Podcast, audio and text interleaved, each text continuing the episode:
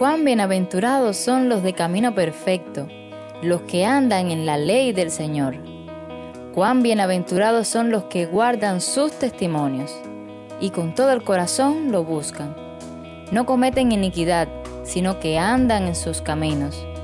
Tú has ordenado tus preceptos para que los guardemos con diligencia.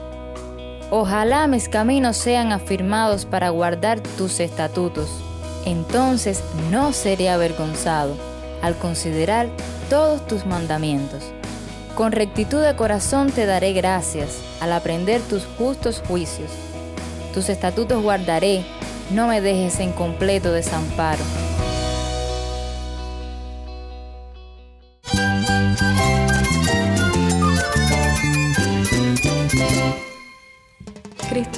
Todo. Cristo es el Rey del universo, es quien guía nuestras vidas. Él es grande y amoroso. Él es real. Solamente Jesucristo es nuestro Señor y Salvador.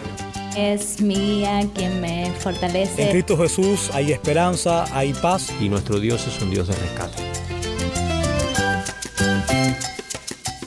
Estás escuchando a El Faro de Redención.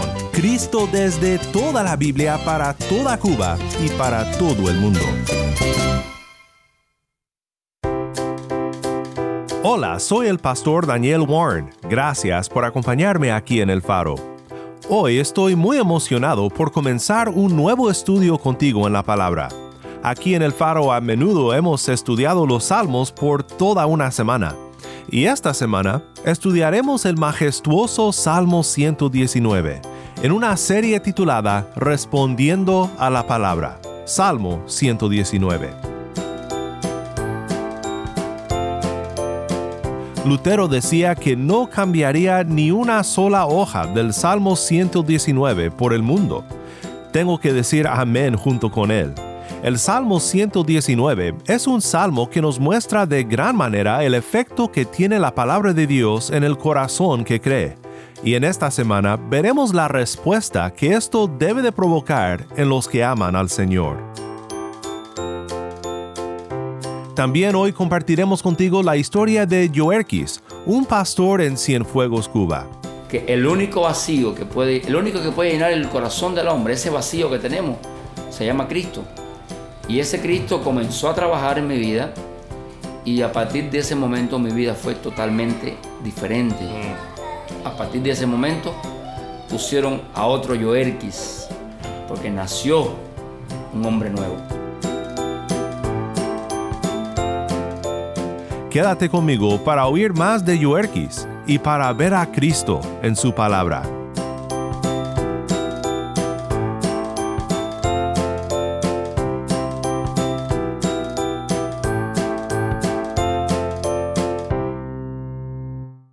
Antes de ir a la palabra de Dios, quiero compartir contigo el testimonio de un pastor de Cienfuegos, un hombre que luchó contra Dios en su juventud pero luego fue hallado y rescatado por Cristo nuestro Redentor. Estamos aquí en el Faro de Redención con mi hermano Pastor Yuerquis en la iglesia del Nazareno de Cienfuegos, Cuba. Yuerquis, gracias por acompañarme aquí en el Faro. Bueno, pues nada, gracias a usted por estar acá y gracias por ser parte también de, de este faro que está llevando también un mensaje a todo el mundo y a aquel que lo pueda escuchar. Amén, es para la gloria de Dios, mi hermano. Me, gustaría compartir con los oyentes un poco acerca de su testimonio. También nos gustaría escuchar de cómo Dios está obrando aquí en la iglesia del Nazareno en Cienfuegos y también en el pueblo de Dios en Cienfuegos, no, no solamente en esta iglesia, sino qué es lo que observas acerca de cómo Dios está trabajando en este lugar. Pero primero, cuéntanos cómo Cristo rescató tu vida. Bueno, yo soy natural de Santa Clara, es otra localidad aquí en el centro de Cuba, en la parte norte. Y hace 25 años el Señor me llamó, me, rescató. Yo tenía solo 17 años cuando eso pasó. Era un joven eh, lleno de dudas, lleno de temores, lleno de faltas, errores. Definitivamente era, alguien que eh, si seguía mi rumbo por donde iba, probablemente estuviera perdido, mm. como muchos jóvenes de nuestra sociedad en el día de hoy. Pues después de haberme llamado el Señor y comenzar en ese gran primer amor que fue lindo, extraordinario, me convertí al Señor en una etapa donde era bien difícil para nosotros los jóvenes. Y la, la, realidad es que cuando vine a Cristo, el Señor desde que me llamó me dijo que quería usarme, quería que yo fuera ministro del Evangelio. Recuerdo que se lo comenté a mi pastor y mi pastor me dijo, wow, pero ¿tú crees que sea posible? Me decía, yo creo que si puedes, sálvate, pero no seas pastor. El pastorado es muy difícil. Sí, sí, sí. Y recuerdo que le dije, el problema es que si todos pensamos así, ¿cuándo se levantarán pastores? Así es.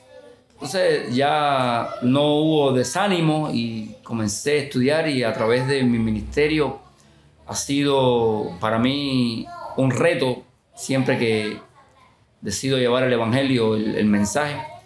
He, pastoreado en toda la isla de Cuba. Sí.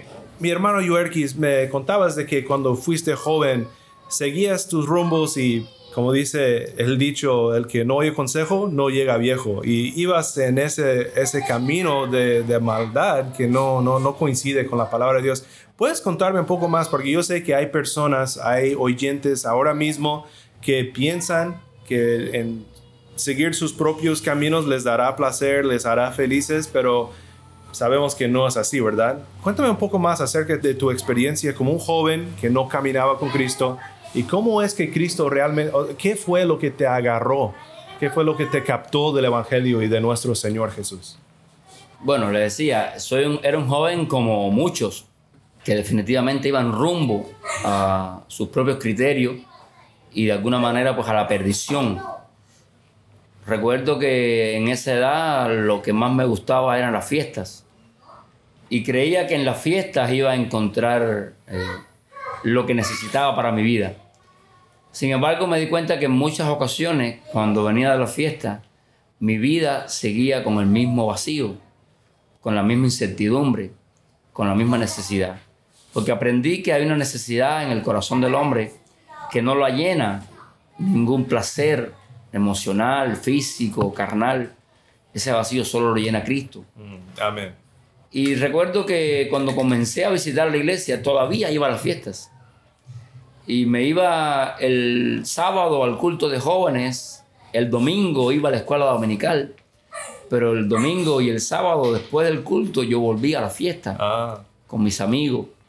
Hasta un día cuando el Señor me tocó definitivamente y sentí la realidad que sentimos los cristianos, que el único vacío que puede, el único que puede llenar el corazón del hombre, ese vacío que tenemos, se llama Cristo.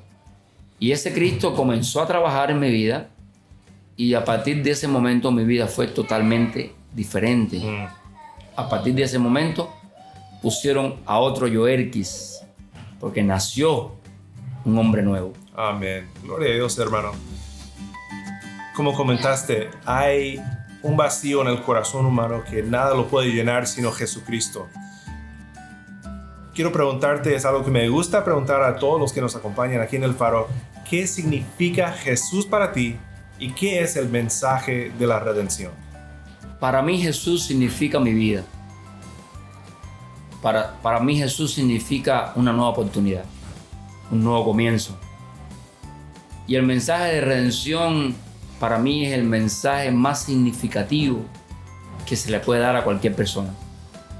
Porque redención tiene que ver con dar lo que no merecemos.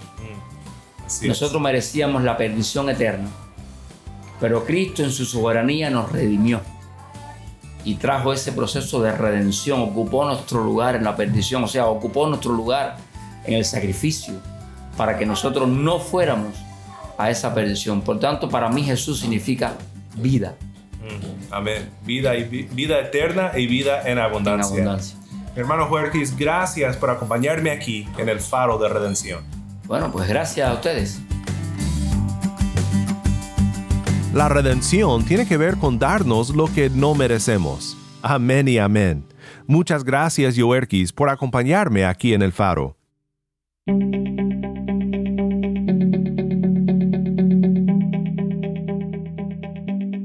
Pues como te comentaba, esta semana pasaremos un tiempo en el corazón de la Biblia. Lo llamo el corazón de la Biblia porque si abres tu Biblia justo en el medio, lo más probable es que te encontrarás con el Salmo 119. El Salmo 119 se ha llamado el Monte Everest del libro de los Salmos, y es verdad, lo que leemos en este salmo es maravilloso. Es un himno a la belleza de la palabra de Dios. Quiero hacer dos cosas contigo esta semana. Primeramente, quiero que escuchemos juntos porciones del Salmo 119 con la ayuda de nuestra hermana Taimí Zamora desde La Habana. Y quiero ver contigo cinco temas principales que encontramos en este pasaje. Estos cinco temas deben de inspirar una respuesta hacia la palabra de Dios en nosotros debemos de guardar la palabra, estudiar la palabra, declarar la palabra, cantar la palabra y confiar en la palabra. Hoy pensaremos juntos sobre lo que significa guardar la palabra en nuestros corazones. Pero antes, escuchemos la primera parte del Salmo 119. Cuán bienaventurados son los de camino perfecto, los que andan en la ley del Señor. Cuán bienaventurados son los que guardan sus testimonios y con todo el corazón lo buscan.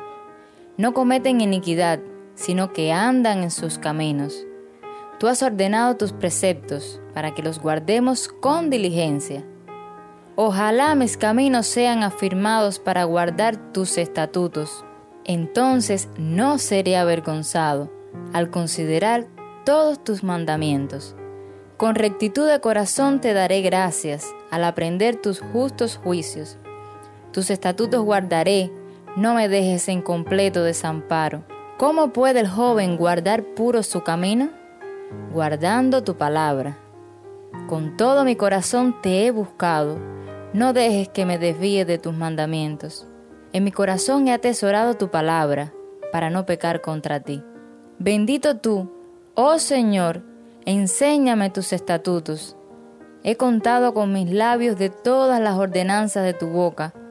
Me he gozado en el camino de tus testimonios, más que en todas las riquezas. Meditaré en tus preceptos y consideraré tus caminos. Me deleitaré en tus estatutos y no olvidaré tu palabra. Favorece a tu siervo para que viva y guarde tu palabra. Abre mis ojos para que vea las maravillas de tu ley. Peregrino soy en la tierra, no escondas de mí tus mandamientos. Quebrantada está mi alma anhelando tus ordenanzas en todo tiempo. Tú reprendes a los soberbios, los malditos, que se desvían de tus mandamientos. Quita de mí el oprobio y el desprecio, porque yo guardo tus testimonios. Aunque los príncipes se sienten y hablen contra mí, tu siervo medita en tus estatutos. También tus testimonios son mi deleite, ellos son mis consejeros. Postrada está mi alma en el polvo, vivifícame conforme a tu palabra. De mis caminos te conté y tú me has respondido. Enséñame tus estatutos. Hazme entender el camino de tus preceptos y meditaré en tus maravillas. De tristeza llora mi alma, fortaléceme conforme a tu palabra. Quita de mí el camino de la mentira, y en tu bondad concédeme tu ley. He escogido el camino de la verdad, he puesto tus ordenanzas delante de mí. Me apego a tus testimonios, Señor, no me avergüences. Por el camino tus mandamientos correré, porque tú ensancharás mi corazón. Enséñame, oh Señor, el camino de tus estatutos, y lo guardaré hasta el fin Dame entendimiento para que guarde tu ley y la cumpla de todo corazón. Hazme andar por la senda de tus mandamientos, porque en ella me deleito. Inclina mi corazón a tus testimonios y no a la ganancia deshonesta. Aparta mis ojos de mirar la vanidad y vivifícame en tus caminos. Confirma a tu siervo tu palabra, que inspira reverencia por ti. Quita de mí el oprobio que me causa temor porque tus juicios son buenos. Yo anhelo tus preceptos, vivifícame por tu justicia.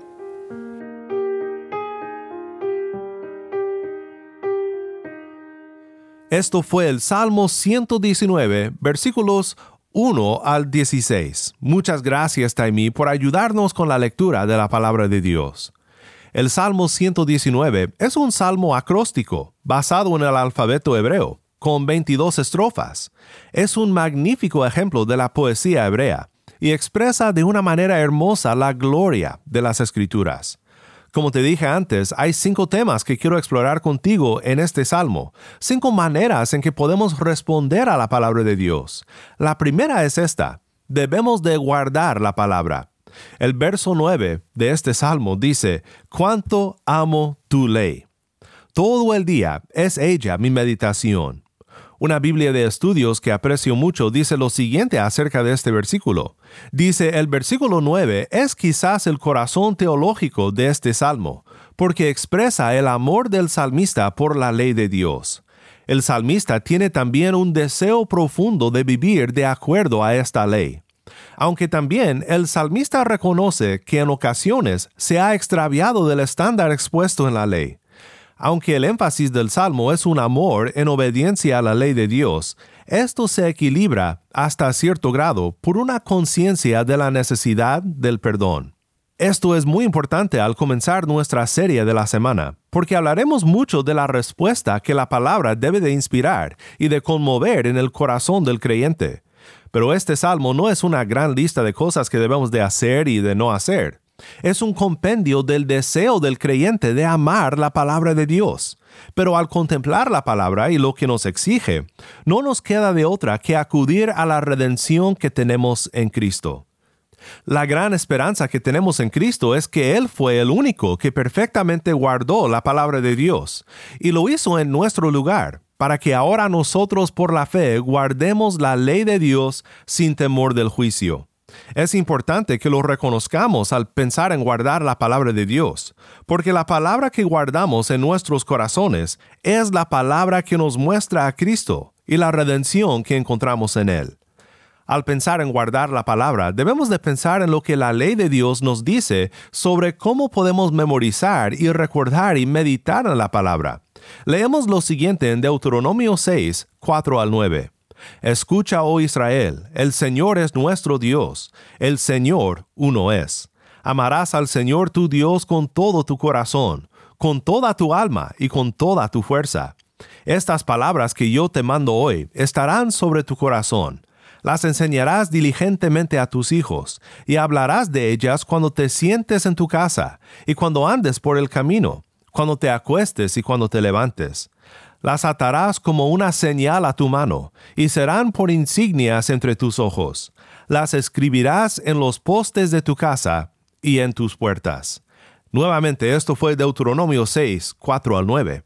Cuando estuve en Israel durante un semestre de la universidad, cada vez que entraba a una tienda o a algún local en la ciudad de Jerusalén, cuando entrabas a la tienda, te topabas con una mezuzá, una mezuzá es una especie de cajita en la cual se encuentra enrollado un pedacito del Torah, la ley de Dios.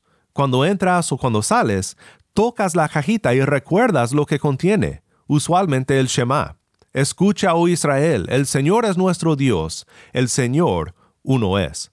Esta tradición es una versión moderna de lo que encontramos en Deuteronomio 6, y quizás suene rara esta costumbre para nosotros en este lado del mundo, pero el punto de todo esto es este. Debemos de encontrar una manera por la cual recordar, memorizar y guardar la palabra de Dios en nuestras vidas.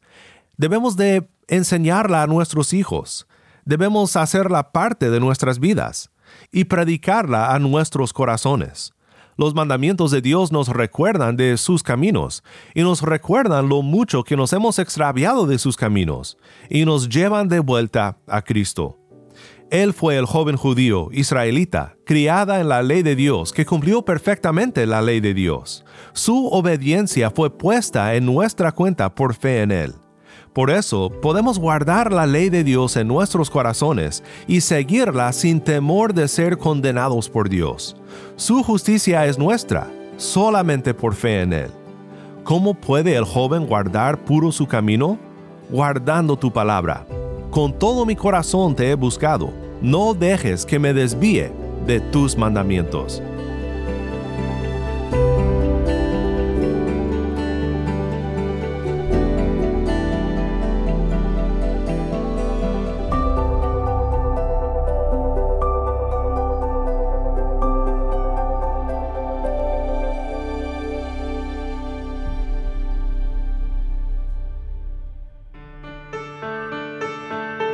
Soy el pastor Daniel Warren y esto es el faro de redención.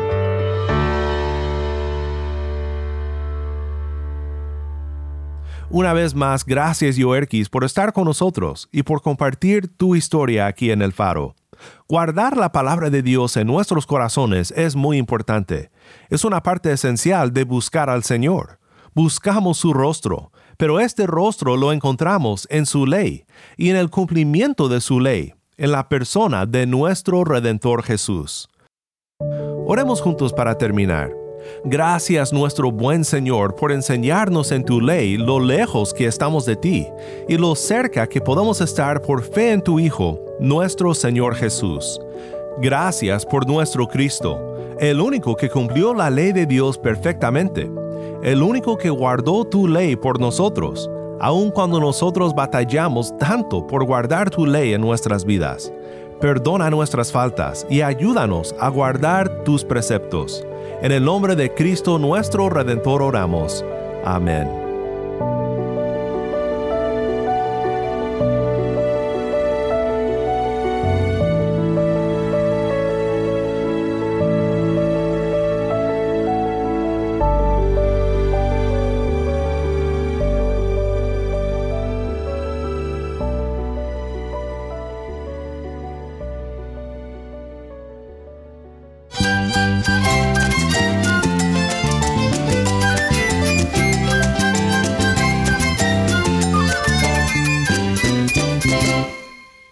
Soy el pastor Daniel Warren. Te invito a que me acompañes mañana en esta serie Respondiendo a la Palabra. La luz de Cristo desde toda la Biblia para toda Cuba y para todo el mundo, aquí en el faro de redención.